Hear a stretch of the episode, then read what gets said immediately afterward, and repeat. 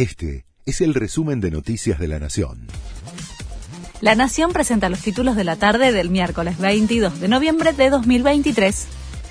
Decían que yo era un títere y resulta que el títere es el único que termina enfrentado a Cristina, dijo Alberto Fernández.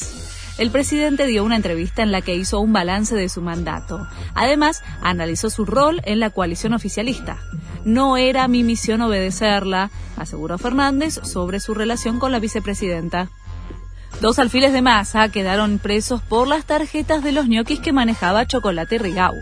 Se trata de Claudio y Facundo Albini. El juez de la causa los va a indagar por sus presuntos roles en la defraudación de las arcas públicas por más de 800 millones de pesos. Tengo muchas ganas de hablar ante el juez. La justicia tiene que ir para arriba, dijo Facundo Albini, el concejal masista detenido. Aerolíneas Argentinas aumentó los pasajes de cabotaje. La aerolínea de bandera se desmarcó del acuerdo que tenía con el gobierno para ajustar sus valores en un 4% mensual. Aumentó el precio de los pasajes de cabotaje hasta un 20%. Casi medio país bajo alerta meteorológica por tormentas y granizo.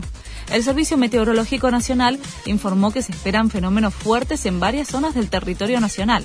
Hay alerta amarilla para Misiones, Tucumán, Santa Fe, Córdoba, Entre Ríos, Santiago del Estero, La Rioja, Salta y Jujuy. Los Rolling Stones anunciaron una nueva gira. Es para presentar su nuevo disco. Lo más curioso es que la banda va a tener como auspiciante a la Asociación Americana de Jubilados. La gira tendrá 16 shows en total y comenzará en Texas en abril del próximo año. Este fue el resumen de Noticias de la Nación.